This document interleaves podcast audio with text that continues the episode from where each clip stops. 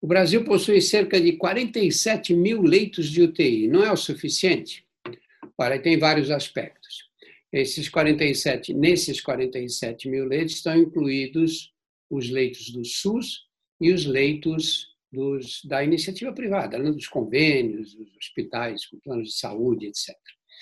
Eh, quando você olha os dados da Organização Mundial da Saúde, eles acham que se o país tiver 2,4 leitos por 10 mil habitantes, é o número suficiente, é o número mínimo necessário.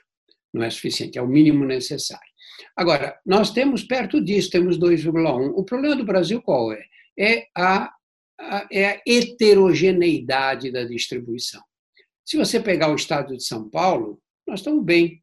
Lá em São Paulo temos um certo um número de leitos que talvez atenda às necessidades mínimas.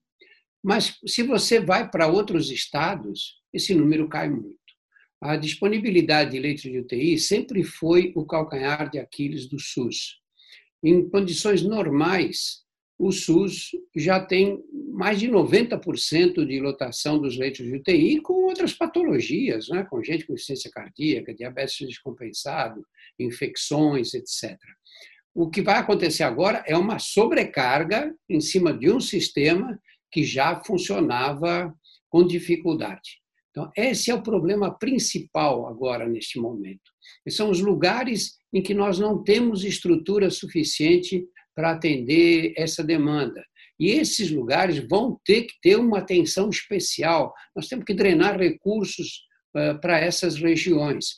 Por isso é que precisa de uma coordenação central. Não dá para resolver a epidemia, sei lá, no estado do Paraná, e a gente ter epidemia correndo solta em Alagoas ou, em, ou em, no Amazonas, porque eh, se a gente não conseguiu conter a economia, num, a, a, epidemia num país, imagina num, num, território como o nosso, um território nacional imenso. A epidemia vai ter que ser controlada no país inteiro. E aí não é justo que alguns brasileiros, porque moram em determinados lugares, fiquem sem atendimento.